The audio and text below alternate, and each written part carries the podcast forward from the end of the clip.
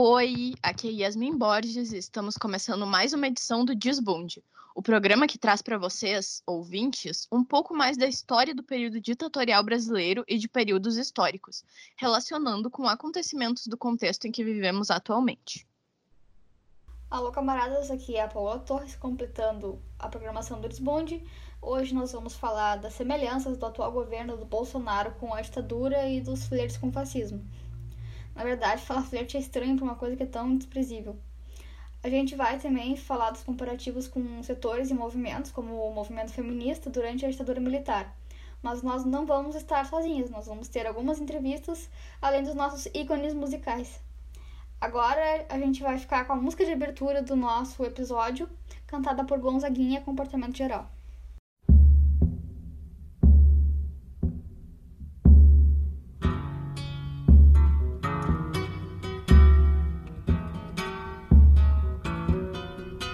Você deve notar que não tem mais tutu e dizer que não está preocupado você deve lutar pela chepa da feira e dizer que está recompensado. Você deve estampar sempre um ar de alegria e dizer que tudo tem melhorado. Você deve rezar pelo bem do patrão esquecer que está desempregado. Você merece, você merece, tudo vai bem tudo legal. Cerveja, samba amanhã, seu Zé, se acabar em teu carnaval. Você merece, você merece. Tudo vai bem, tudo legal. Cerveja, samba amanhã,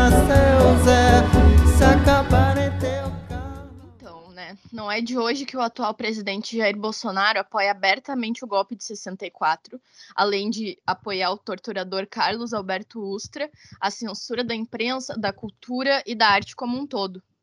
E também apoiar a intervenção em escolas, faculdades por parte dos militares, nomeando vários deles para cargos no governo. Assim como no golpe de 64, o discurso que elegeu Jair Bolsonaro em 2018 é o mesmo o velhíssimo discurso de combater no Brasil uma suposta ameaça comunista e que ele seria o salvador dos brasileiros, além de que ele seria a mudança e a novidade. Mas, tal qual a ditadura, ele condena quem não apoia, uh, incita crimes contra os outros poderes e detesta e move forças dele e dos apoiadores contra as áreas do conhecimento, da comunicação, das artes. Entretanto, a arte é filha da liberdade. A gente vai escutar aqui um trecho de uma reportagem especial produzida pelo programa Fantástico da TV Globo e exibida dia 7 de junho.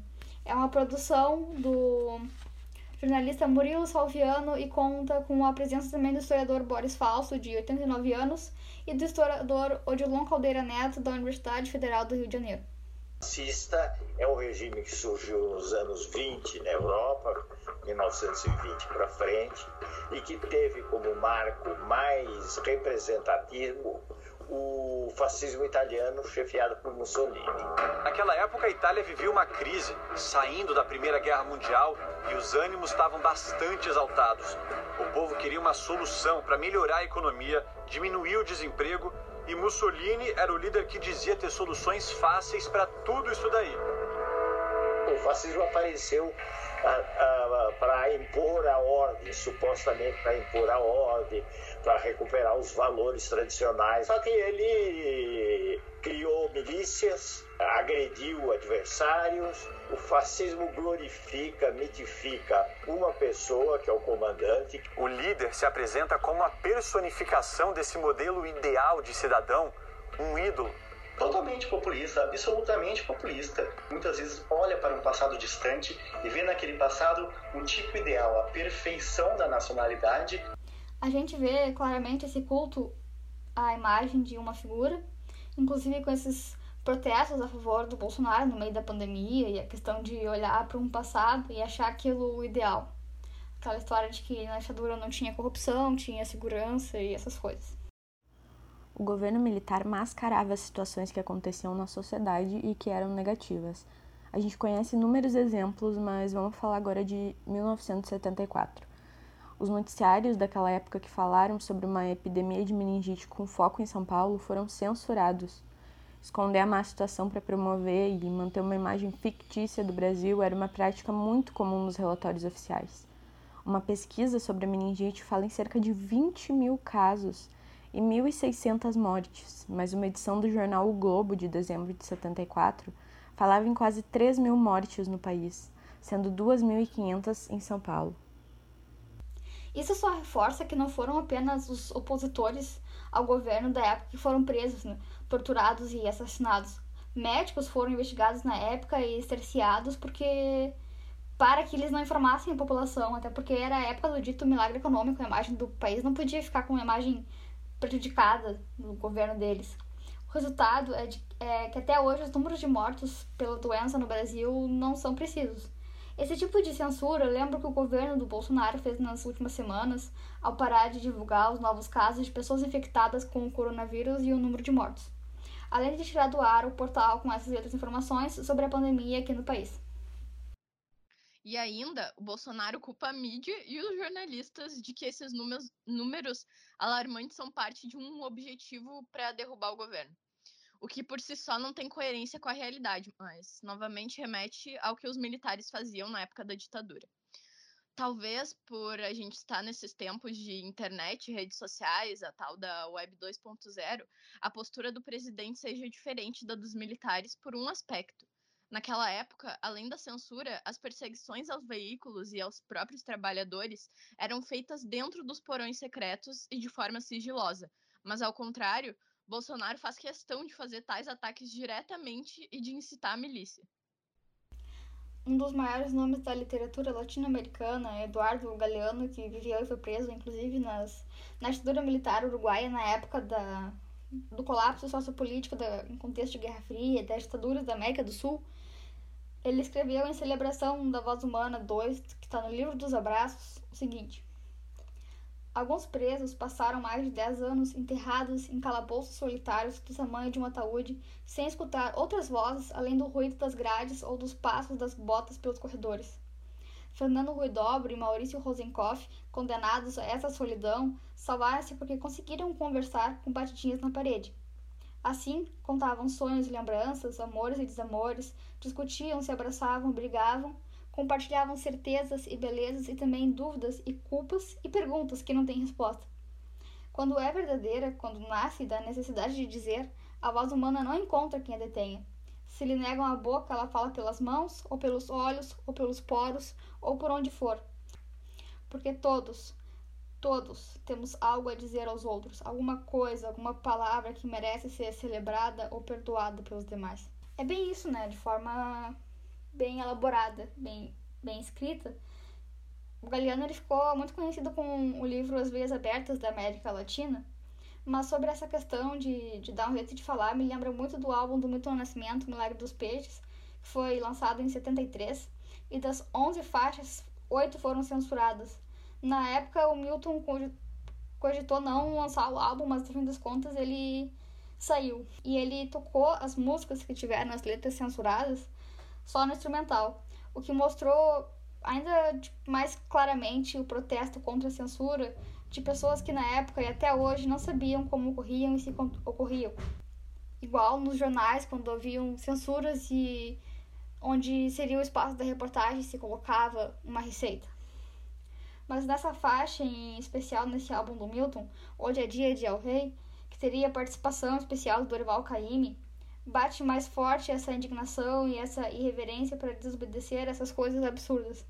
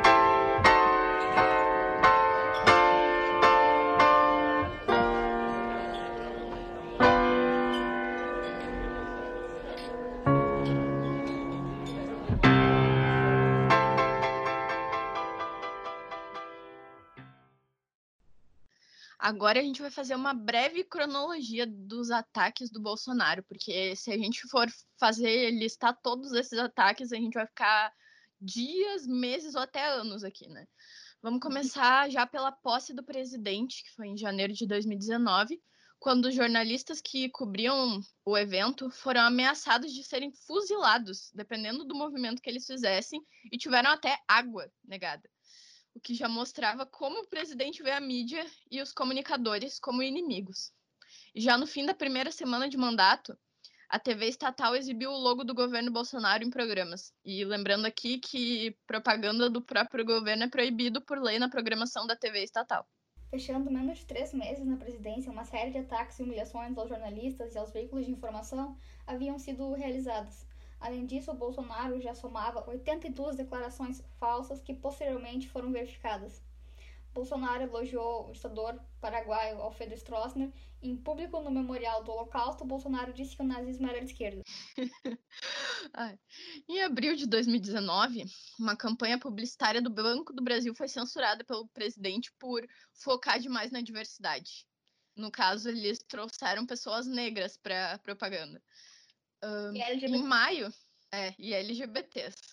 Em maio, explodiram os protestos contra o presidente e o já novo ministro da Educação, o Ventralbe, que era o segundo nesse posto, substituindo o outro, o outro ministro que havia causado polêmicas ao ter falado em mudar versões dos livros didáticos de história e mandar carta para as escolas pedindo que filmassem os alunos cantando o hino nacional.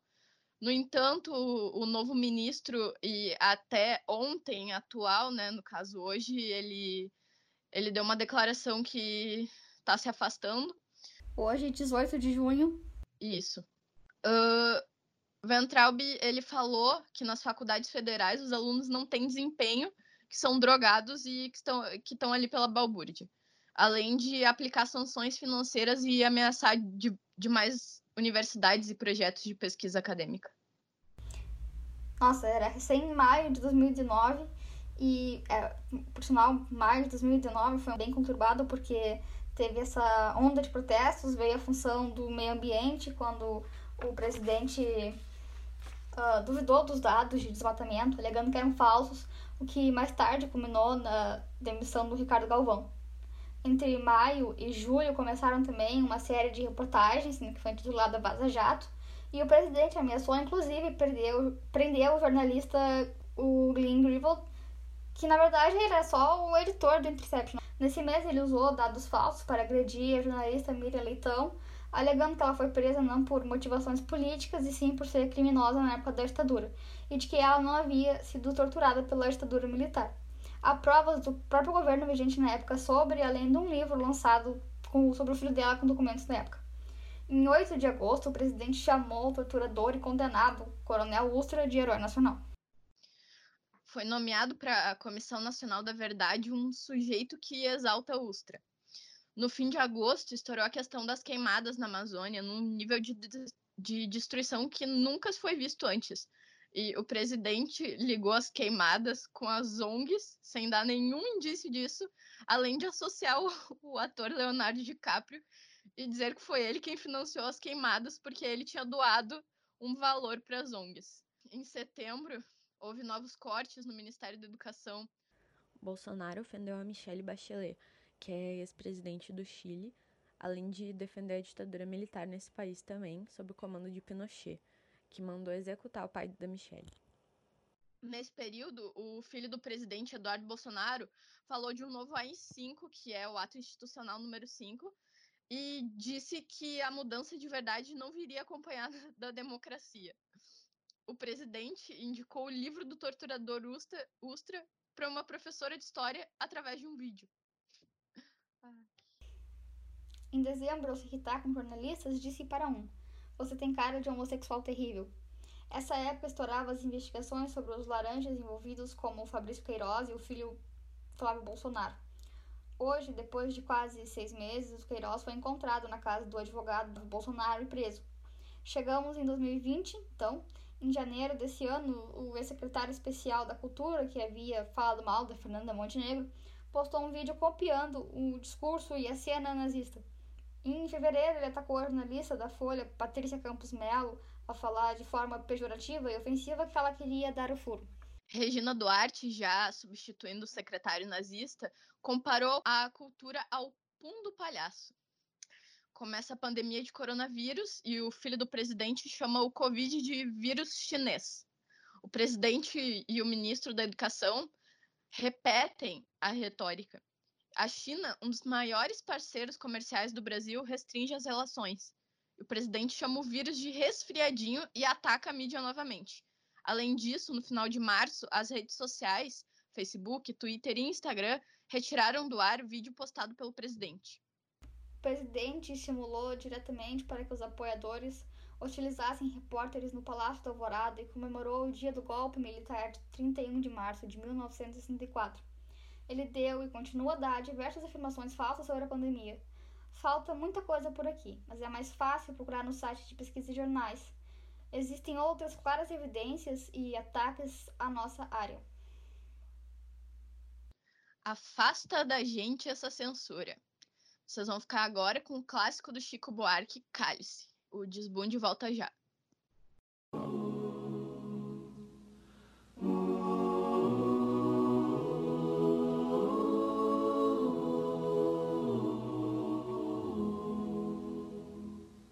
Pai, afasta de mim esse cálice. Pai, afasta de mim esse cálice. Pai, afasta de mim esse cálice de vinho tinto de sangue, Pai. Afasta de mim esse cálice, Pai. Afasta de mim esse cálice, Pai. Afasta de mim esse cálice de vinho tinto de sangue. Como beber dessa bebida amarga, tragar a dor, engolir a labuta, mesmo calada a boca, resta o peito, silêncio na cidade não se escuta. De que me vale ser filho da santa? Melhor seria ser filho da outra outra realidade menos morta. Tanta mentira, tanta força bruta. Pai, afasta de mim esse cálice. Afasta de mim esse cálice. Afasta de mim esse cálice de vinho tinto de sangue. Como é difícil acordar calado, se na calada da noite eu me dano quero lançar um grito desumano, que é uma maneira de ser escutado. Esse silêncio todo me atordoa, atordoado eu permaneço atento, na arquibancada para qualquer momento, ver emergir o monstro da lagoa, Pai. Afasta de mim esse cálice Afasta de mim esse cálice. Afasta de mim esse cálice de vinho tinto de sangue.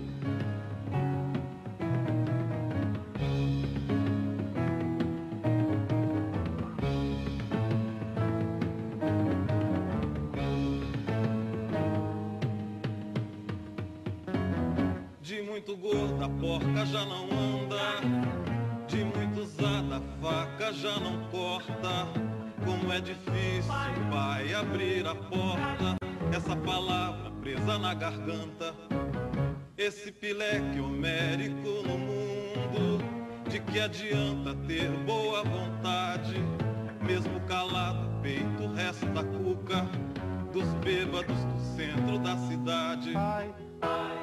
Afasta de mim esse cálice. Afasta de mim esse cálice.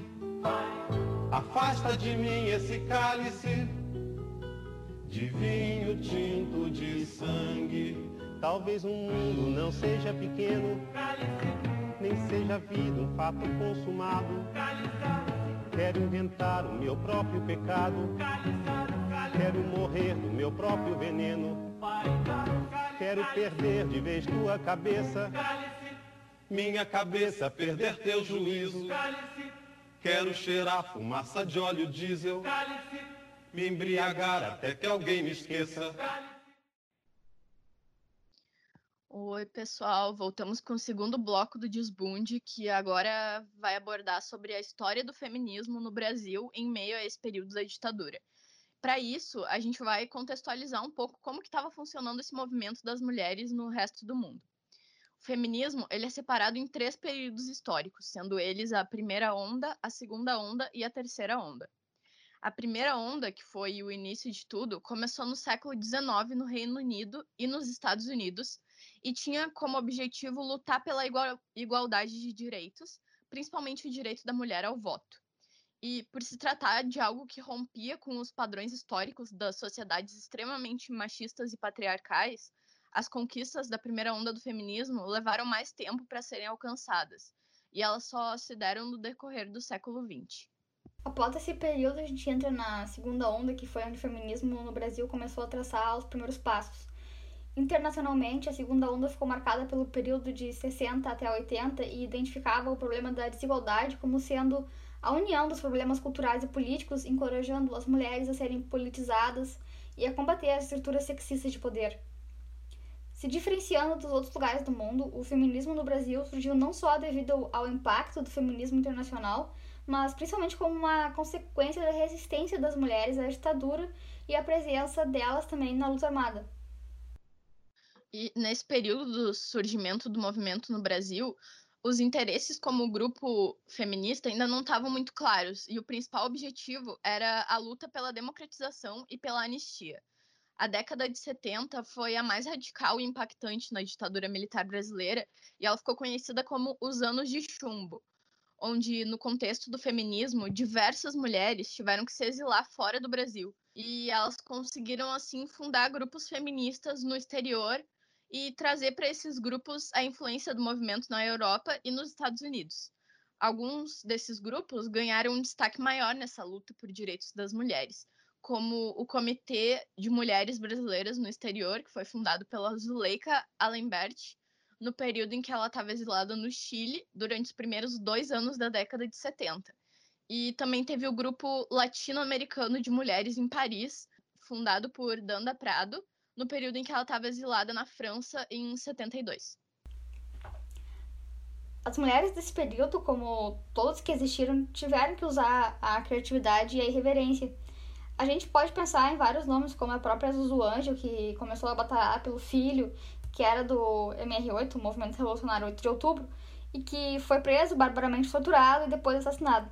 A Zuzu começou a militar fora do Brasil, porque ela era uma estilista já bem famosa, já tinha um nome renomado, por transformar a moda destinada na época para as mulheres algo mais prático, ou como ela dizia, destinado à mulher que trabalha. Quer dizer, se via um pouco dessa questão do feminismo nela. Uma das primeiras coleções dela, inclusive, foi nomeada de Moda e Liberdade. Mas o fato é que diversas formas as mulheres tiveram que se transformar nesse período, porque no geral o século XX foi um período de muita transformação em muitos setores. Tinham então as mulheres trabalhadoras operárias, as jornalistas, as artistas, as professoras as que estavam combatendo na linha de frente. As escritoras, as esposas, as mães, as filhas de pessoas que sumiram ou que precisavam de ajuda, de alguém cobrindo. Existem muitas histórias nesse sentido. Inclusive, a mãe do Marcelo Rubens Paiva, ou seja, a esposa do deputado Rubens Paiva, teve que seguir tudo pelo marido que foi morto pelos militares. E o curioso é que Rubens não era do Partido Comunista nem era militante, mas ele foi procurado, preso e morto porque era a ponte entre Chile e Brasil de comunicação entre pessoas que poderiam ser consideradas subversivas. Ele foi preso inclusive com uma mulher que estava levando cartas de uma mãe para um exilado no Chile. Dá para falar na Clarice Herzog, a esposa do Vladimir Herzog, que milita até hoje à frente do instituto com o nome do marido em nome dos direitos humanos. Lembrando que o Vlado morreu porque era jornalista, editor da TV Cultura e foi visto como uma ameaça. Isso tudo virou referência na música O Bebo de Equilibrista da Elis Regina, que virou hino da anistia, um dos maiores clássicos da música brasileira e que me arrepia sempre que eu escuto. Mas é nesse trecho que tem essa referência a essas histórias.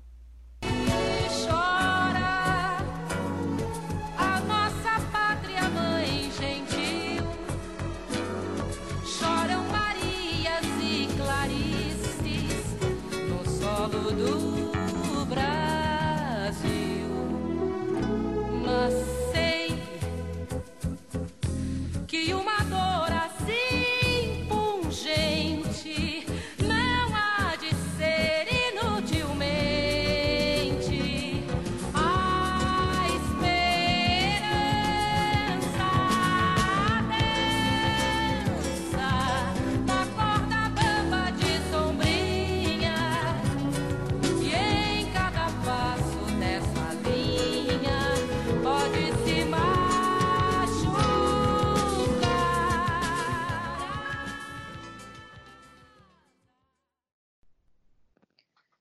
Elis comentou, inclusive, essas questões de gênero, como a gente pode relembrar ou conhecer aqui nessa entrevista.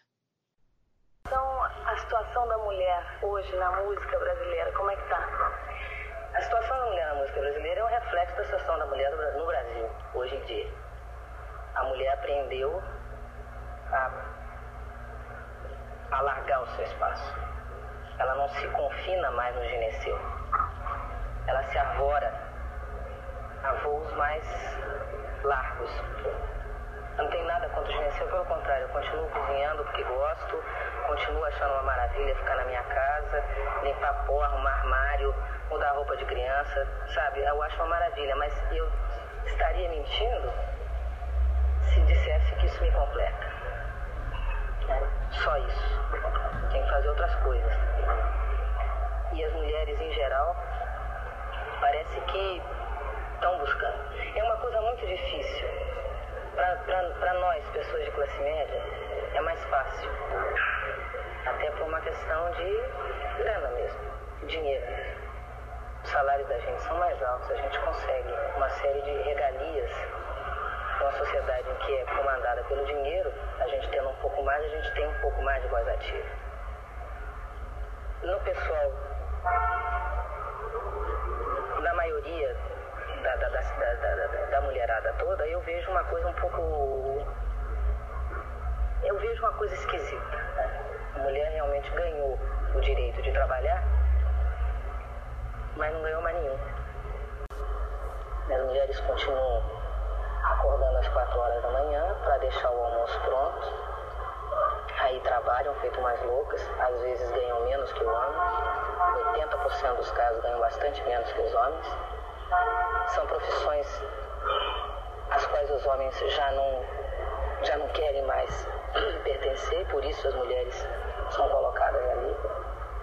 Aí voltam para casa e continuam fazendo todo o serviço que normalmente elas faziam. Eu acho que a mulher proletária, a mulher trabalhadora, a mulher operária está muito mais sacrificada hoje em dia. Porque afora todo o serviço braçal que ela faz dentro da sua casa, ela também está dividindo com o homem hoje em dia o ganha-pão da família, o dinheiro, o ganha-pão, o dinheiro objetivamente, o ganhar dinheiro. Agora, eu também vejo os homens do Brasil numa situação tão terrível que eu não, sabe, sabe, não, não acho que tenha. Para nós aqui, nós, todo mundo bonitinho, arrumadinho, tá tudo certo. A gente está conseguindo ocupar espaço, a gente está conseguindo fazer uma série de coisas. Tem mais mulher fazendo jornalismo, tem mais mulher fazendo televisão, tem mulher dirigindo televisão como cortadora, que é um negócio, uma profissão que não, não permitia uma entrada de mulher, brigar ombro a ombro. Isso é uma coisa realmente muito bonita, sabe? É uma coisa lindíssima. Foi uma das coisas que eu aprendi nos últimos tempos. A respeitar a inferioridade do homem também. Porque no fundo, no fundo, não é o homem que põe a mulher numa situação de inferioridade. É o sistema onde a gente vive. E é esse sistema que a gente tem de quebrar. Não é quebrar o homem, de jeito nenhum. Eu acho o homem ótimo, sabe? Outro grande exemplo é a Clara Char, que foi esposa do procurado número 1 um pelos militares, Carlos Marighella. A Clara é ativista pelos direitos da mulher pelo menos desde 45 e ela teve contato com a filha da Olga Benário e do Luiz Carlos Prestes, a Anitta Leocádia Prestes. Na época, a Clara era do PCB, ela sempre foi militante e por isso sempre esteve ao lado do Marighella nas ações, nas viagens e tudo mais. Na ditadura de Vargas e depois na ditadura militar também, ela teve os direitos políticos cassados, teve que viver clandestin- clandestinamente E quando Marighella foi morto, ela foi também clandestinamente para morar em Cuba e ela voltou para o Brasil em 79 com anistia com o filho do Marighella. Desde 82, ela segue a vida política, ela foi secretária das mulheres no Partido dos Trabalhadores e fundou a Associação Mulheres pela Paz, fazendo diversos trabalhos voltados pela melhoria da condição da mulher no país. Hoje ela ainda está viva com 94 anos. E são muitos esses nomes que podem ser procurados e linkados com coisas tão diferentes, mas que no final se encontram. Bom, retomando a questão, foi em 75 que a ONU reconheceu a questão da mulher como um problema social e oficializou o Dia Internacional da Mulher, que é comemorado no dia 8 de março. E isso incentivou vários grupos de consciência a realizarem reuniões no Rio de Janeiro e em São Paulo, que resultaram na criação do Centro da Mulher Brasileira e do Centro de Desenvolvimento da Mulher Brasileira. Em 79, ocorreu o primeiro Encontro Nacional de Mulheres, onde começaram a surgir lutas feministas mais focadas na questão do problema das mulheres na sociedade, como o direito ao corpo e sexualidade. A gente pode remeter à figura da Leila Diniz, por exemplo. Nesse período, a imprensa alternativa foi de extrema importância para o movimento feminista e para as outras lutas sociais. Nas publicações eram abordados aspectos como o trabalho feminino, a participação da mulher na política, liberdade sexual, igualdade de direitos, políticas públicas para mulheres, entre outros. E dois jornais que tiveram grande destaque nessa área foram o Brasil Mulher e o Nós Mulheres. O Nós Mulheres teve poucas edições e circulou há pouco tempo, mas a Fundação Carlos Chagas disponibiliza hoje gratuitamente de forma online essas edições. É de impressionar como todas as pautas tratadas são extremamente atuais. Acho que aí pode surgir até mesmo um novo episódio pra gente. é, quem sabe. Bom, uh, houve uma diferença em, entre esses dois jornais. O Brasil Mulher publicou um edital falando que eles não se viam como um jornal da mulher, mas sim como um jornal também para homens. Já o Nós Mulheres se auto-intitulou feminista desde a sua criação e tinha o comprometimento na luta contra a opressão de sexo e de classe e a defesa do feminismo, como mostra um edital publicado. Abre aspas. Que as coisas fiquem claras. Mantemos a firme convicção de que existe um espaço para a imprensa feminista, que denuncia a opressão da mulher brasileira e luta por uma sociedade livre e democrática. Acreditamos que a liderança da luta feminista cabe às mulheres de das classes trabalhadoras, que não só são oprimidas enquanto sexo, mas também exploradas enquanto classe. No Brasil, dada a incipiência da organização de todos que lutam por uma sociedade democrática e, em particular, da organização das mulheres, essa liderança ainda não foi assumida. E esse é o grande desafio que enfrentamos. Fecha aspas. O Drummond mandou uma carta dizendo que gostou da iniciativa e a Elisa apoiou a ideia até mesmo financeiramente. Vamos lembrar aqui da Elis cantando Deus lhe pague. Escutem e se atenham à letra. A composição é do Chico e a Elis apresentou ela no show e álbum Transversal do Tempo em 1978, ano que o Nós Mulheres encerrou as atividades.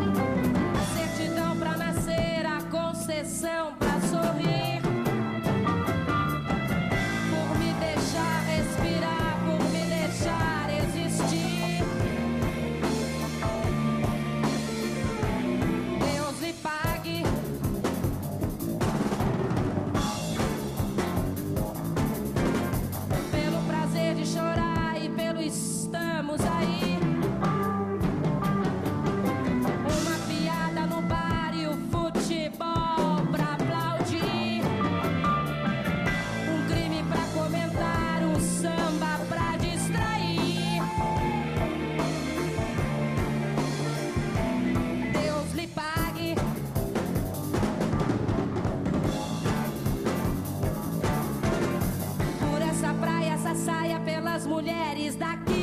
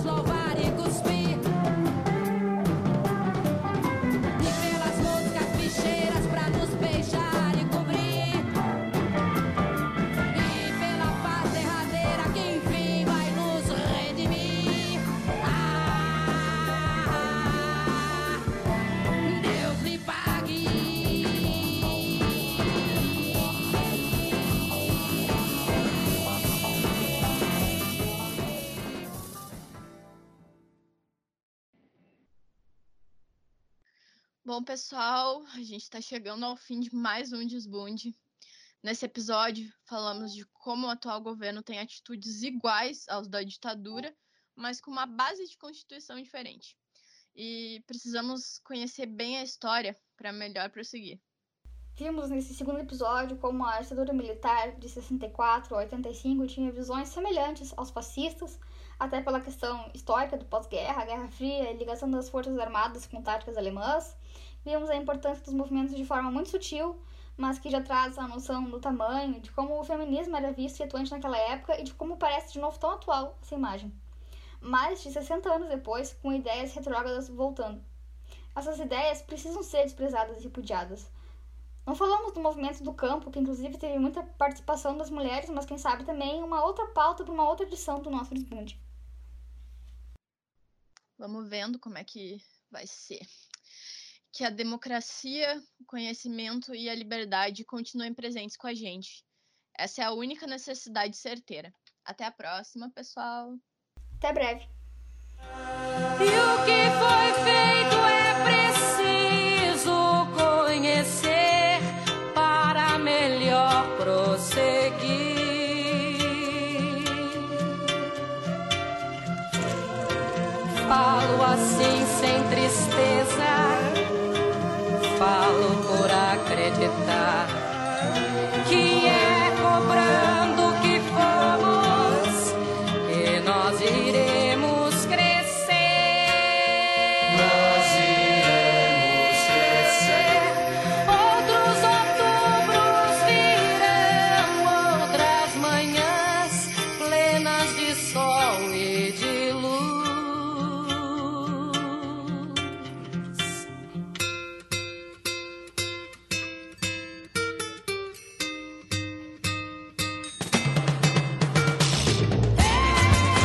Alertem todos